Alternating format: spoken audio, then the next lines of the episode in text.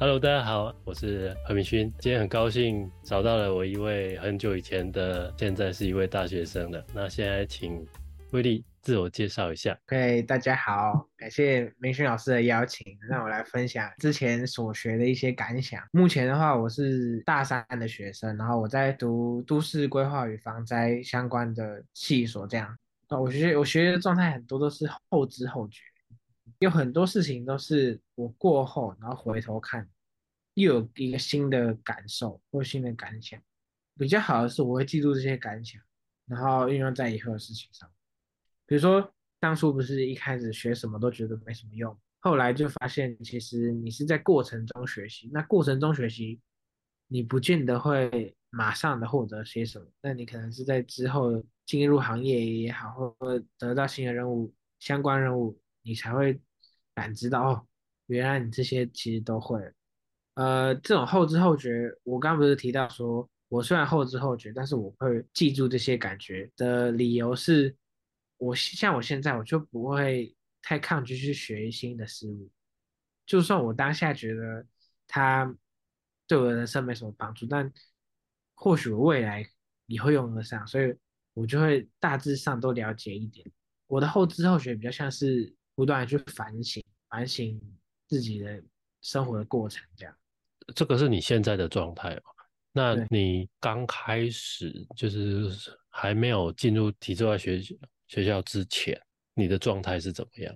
我那时候，我那时候应该根本不会想那么多，不会考虑什么，不会不会去想说自己要什么需要什么。而且我觉得很好玩的是，十八岁以前，应该很多人都会有个心态，想说哦。快要十八岁了，好像十八岁有多了不起什么？每天都在期待十八岁，然后都在那边想要变成大人这样。但其实你过十八岁，你就发现一年过得比一年快。像我现在都要快二十二，就觉得啊，我不是才刚十八嘛？所以在十六岁的那个当下，多半想到想到的只有自己。甚至你下一餐要吃什么？要吃麦当劳还是吃卤肉饭？这反而是当下最迫切的问题，反而不是说你以后要干嘛。因为对我们来讲，十六岁的自己未来都还太远，你大学都不还不知道读什么，你怎么会去想你以后要干嘛？大家的兴趣也会把它称为才艺而已，不会变成是专业。所以我觉得十六岁是一个很尴尬的年纪，你离未来又远又近。远是在于说你还有好几年才会步入社会，但近在于说你可能大学就要去决定你未来的方向。那如果十六岁到十八岁你都还没摸索出来的话，你可能就要多花点时间，可能大学要转系呀，然后甚至你大学跟你未来从事行业又会相差甚远。像我本身就是这个例子，我原本高职读电机，之后大学是读工业设计，然后研究所是读心理智商辅导，就是这一路的风景也不太一样啊。从后设一点的角度来讲，实际上我我自己知道，我一直以来都对。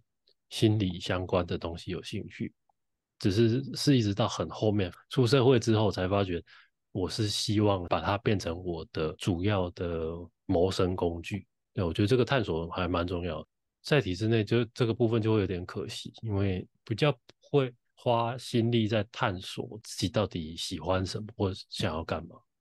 还有一个很有趣的名词啊，在体制内才会出现，叫做考古题，知道吗？因为大家不管考试或者是做功课，都在向学长姐考古，代表说你只是去完成别人已经完成过的任务。但是体制外的学校反而是一个新的任务，你反而是去请益学长姐说，那我遇到这个问题该怎么解决？反而是一个讨论的过程，不是学长姐丢给你什么你就吸收什么，这也是独立思考一个能力，这样。像我体制外学校，我完全没听到什么考古题，没有在跟校长要，哎，有没有之前文化工地的考古题，这种都没有。你会去找一些案例啊，就是国外的案例，你这样所见所闻又更更广更多一点。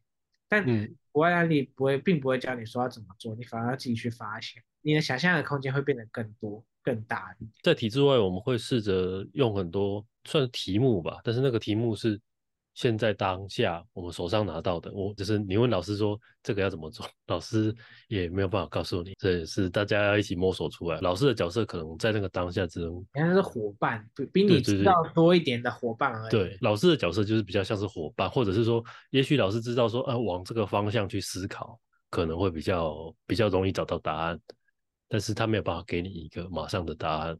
我觉得这过程也比较有趣啊，就是一起去寻找。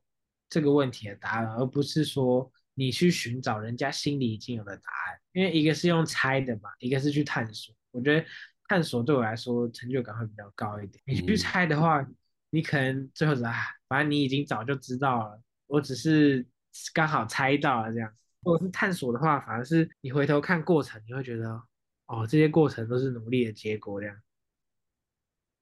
十六岁给十六岁的建议。你会有具体的建议吗？除了刚刚你提到的以外，建议十六岁自己说，不要一直想着未来还很远，其实时间过很快，等到你真的要考虑的时候，常常都来不及。早点发现这个社会的方程式，可以早点准备。等到要考虑的时候，往往时间都已经来不及。然后我觉得要。多去看一看社会的变化、世界的变化，然后国外的一些新闻，台湾的新闻打开来，要么是选举，要么是车祸啦，然后命案啊，社会新闻，但很少那种世界变迁的一些内容。你可能要透过一些报杂志来才能去获得这些资讯。而且十六岁，通常家长对你的期望都很高，会觉得你已经是懂事了，你又是高中生了。但是你又会觉得你是小朋友，但是你又想要装成大人，就是一个很矛盾的年纪。就是好，你装成大人，那家长把你当大人看待，但是你又没有大人的样子，然后你又会觉得，母明就是还是你们小孩，为什么你们要对我期望那么高？我我还是在你们的保护之下，这种这种矛盾的心境就会产生出来。所以很多人都会在这这个阶段开始叛逆。蛮多我遇到的学生，他们就是